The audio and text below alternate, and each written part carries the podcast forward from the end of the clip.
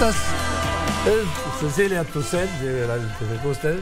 Esto es un referente, ¿no? Carretera. Sí, esta canción es, bueno, buenas tardes. Hola, Hola querida Cecilia. Este, no, es que esa canción realmente fue la canción, la primer canción que realmente tuvo espacio en los medios de comunicación masiva, por decirlo de alguna manera, en la radio, en la tele, en todo. Fue como el sencillo que apoyó la compañía disquera con quien saqué este A ver, ¿me buscan el original de Carretera, porfa? Gracias.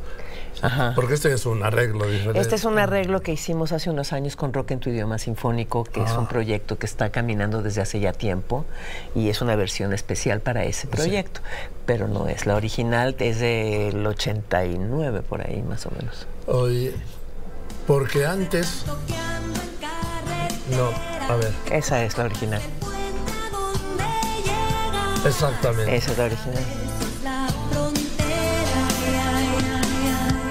Ese era mi guitarrista que ya falleció, sí. José Luis. Oye, pero al principio no, no, no eras de Eras como el otro día que estuvo aquí Lupita Pineda. Ajá. Pues éramos más o menos de, digo, aunque somos de otra generación, pero andábamos movidas más o menos en el mismo espacio, grupos, sí. de lugares. Digamos que era la nueva canción mexicana. Que entonces estaba Eugenia León, estaba Guadalupe, este, ¿quién más estaba? Bueno, Betsy haciendo blues, ella ya estaba haciendo blues. Este, yo éramos como un grupo de mujeres que todas estábamos haciendo bolero y nueva canción. Muchas estaban cantando canciones de la nueva trova cubana y así, y otros estábamos concentrándonos en el trabajo de compositores mexicanos, como fue mi caso con el grupo La Nopalera. Te estoy hablando del setenta y tantos.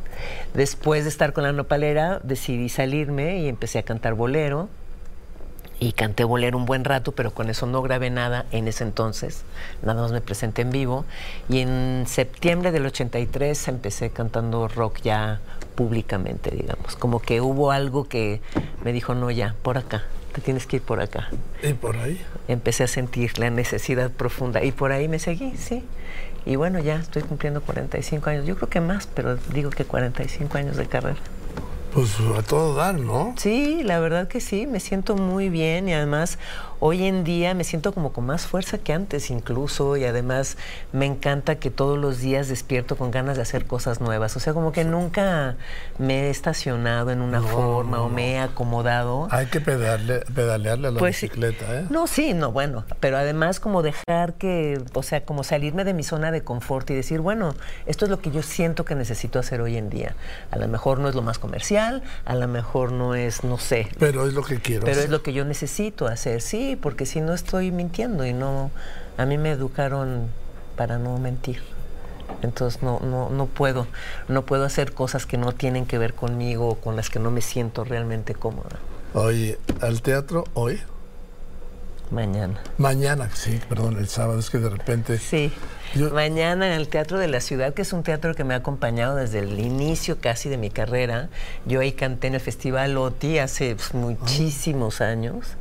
Este, y todos mis discos los he presentado ahí. Consuelo Velázquez me acompañó poquito antes de morir, porque yo hice un disco homenaje a Consuelo Velázquez que se llama Para mi Consuelo. Y ella me acompañó ahí en ese teatro. En fin, es un teatro como cargado de mucha historia para, bueno, en la, en, la, ciudad y en mi vida y en mi carrera muchísimo. Y, y, cuéntame, ¿es mañana en el Teatro de la Ciudad a qué hora? A las 7 de la noche.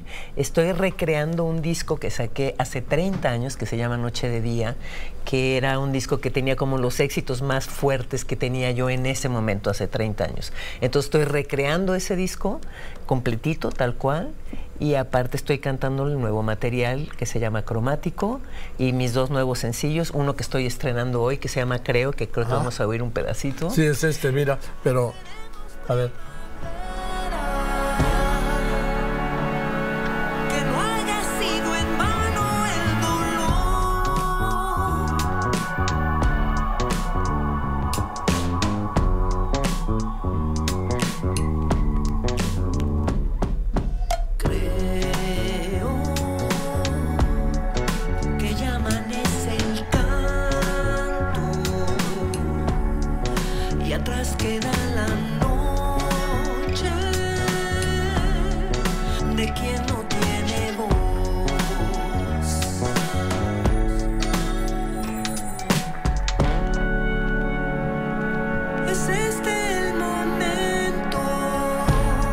Pues aquí está, creo.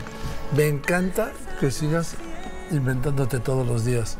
Pues creo que así tiene que ser y además Ah, hoy en día la verdad creo que sí tenemos que usar tanto ustedes como nosotros, los que nos dedicamos al arte, tenemos que usar nuestro micrófono, nuestra voz para hablar de cosas que no se puede uno quedar callado. Sin duda. Y creo que por eso para mí este tema es tan importante, porque sí creo que hay temas fundamentales en este país que uno no se puede hacer de la vista gorda y es momento de, de hablar y de usar el micrófono para lo que se tiene que usar. Así es. Entonces yo... Pésele a quien le pese. Pésele al que le pese. Entonces yo creo que hoy en día sí es fundamental nuestro trabajo como artistas, definitivamente.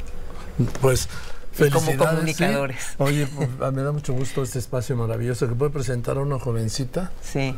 Alexia, Alexa Castro, y te puedo presentar a ti en tu mejor momento. Pues muchas gracias. La verdad sí creo que es mi mejor momento. Es un privilegio lo que yo hago, fíjate. Gracias, No, gracias Cecilia a ti. Teatro en la Ciudad de México, mañana 7 de la noche.